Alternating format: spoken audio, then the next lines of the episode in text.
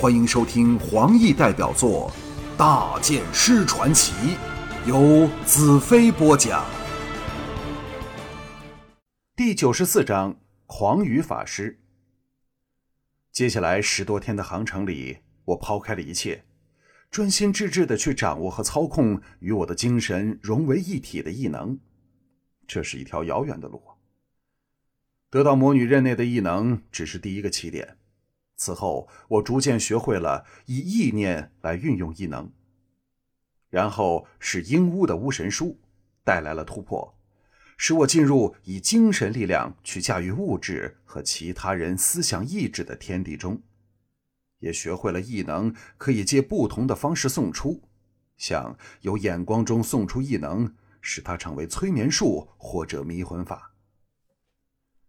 第二个突破。是和容淡如的斗争，我学会了把爱注入我所爱女子的心灵里，使她成为我的俘虏。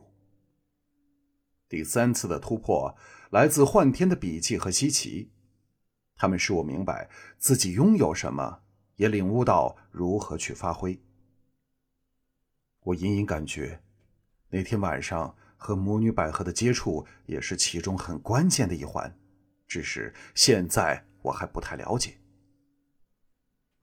四女成了我反复练习的对象。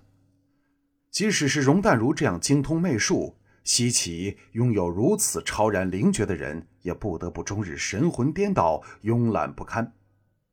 既怕我找他们来做对象，又爱得我要命。青青和素贞更不用说，不分昼夜的沐浴在爱的长河里，享尽最甜蜜动人的爱的滋味。也倍感爱的折腾和疲劳。当还有三天就要到达红京时，我停止了对他们施展着心灵的艺术。他们虽然仍对我痴迷的不得了，但已逐渐开始恢复自我。这天黄昏，我和四女坐在船尾，欣赏着漫天的雪景，眼前全是白茫茫一片。我感到精神和体能达到了前所未有的巅峰状态。容淡如叹道：“哎，我一辈子从没试过像过去十多天这么开心快乐。原来有兰特陪着出去旅行这么好玩。”青青怨怪的向我望来，幸好我跟来了。你这狠心的大剑师，开始还想撇下我不理呢。我大呼冤枉！哎，不要说的那么严重好吗？宁素贞道：“我不管。”只要我爱上一个男人，就要跟他在身旁，就算打我赶我，我也绝不离开半步。西奇恢复了他独特的冷艳，微笑道：“我在想象着涂娇娇在兰特的调情大法之下的风骚样。”众女痴痴娇笑，先是推己及人，想起自己不堪情挑时的放荡样子，我感到无比的满足。想起将来重会彩柔、尼雅、华倩，又或是花云时，向他们施出如此惊人手段的动人情景。容淡如喝道：“兰特，你在想什么？笑得这么奸诈。”我阴阴一笑：“呵呵，我在想，女人真是善变。昨天你们四个还为了做我的大腿争风吃醋，今天却任由我空着腿指引行单。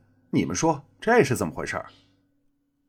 四女齐齐白了我一眼，看神情好像准备揍我一顿，以泄心头之愤。宁素贞道：“你这十多天挑逗的还不够啊！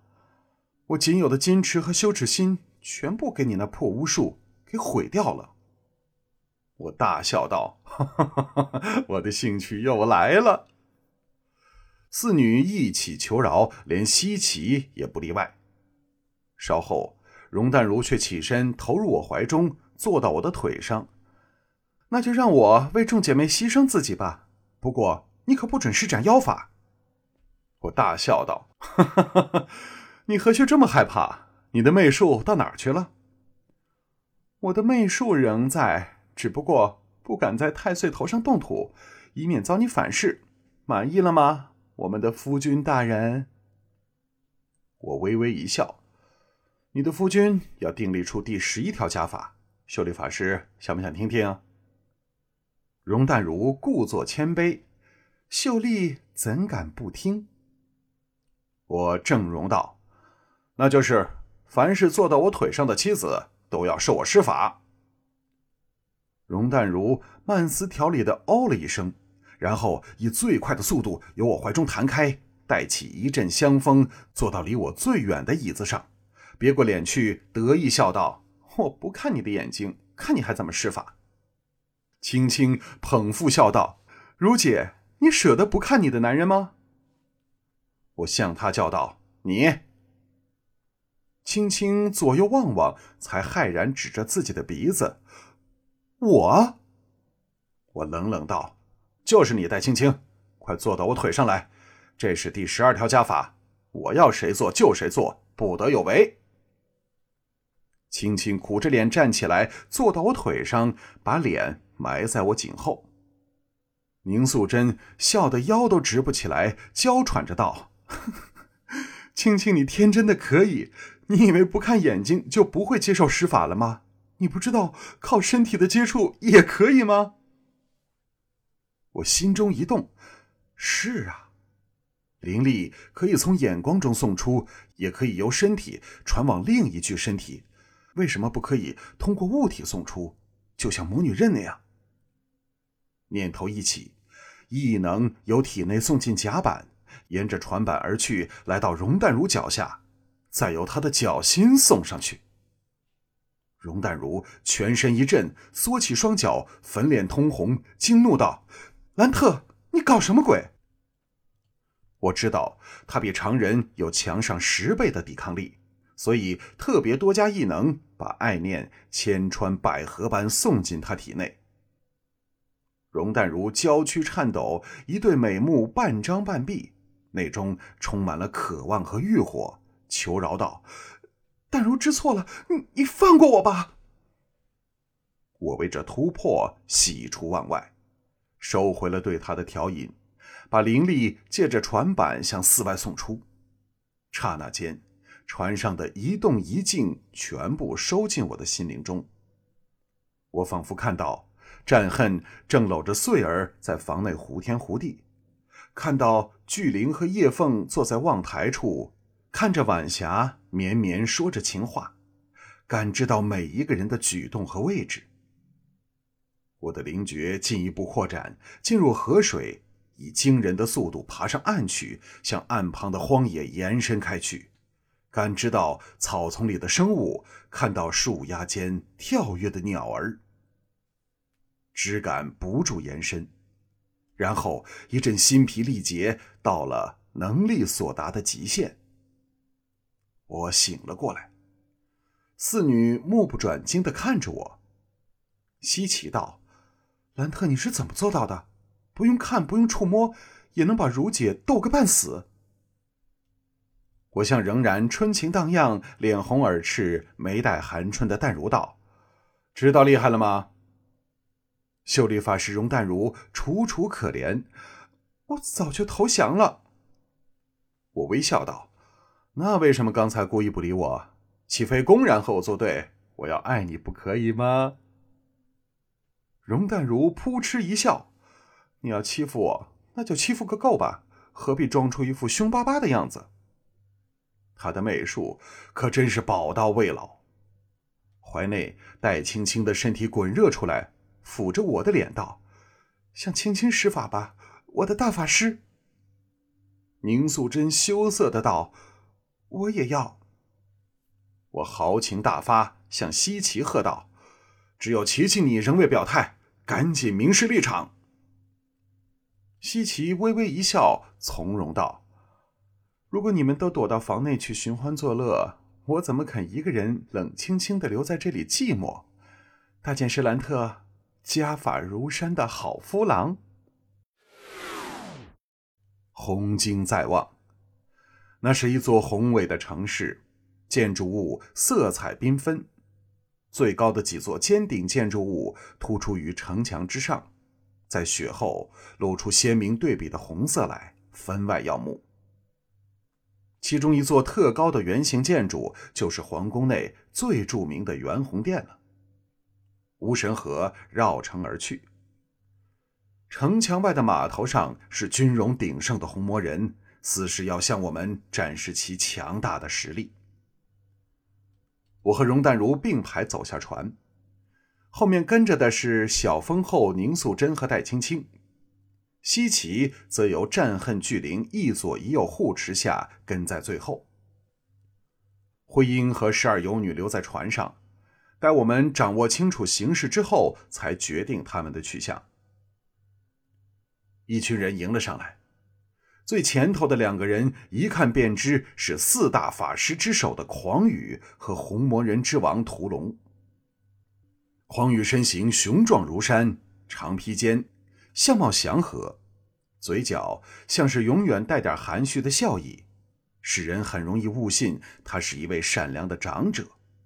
而只有当你细细观察他的眼睛，才会发觉内中深邃难测。有种不战屈人之兵的慑服力，这肯定是个难惹之极的对手。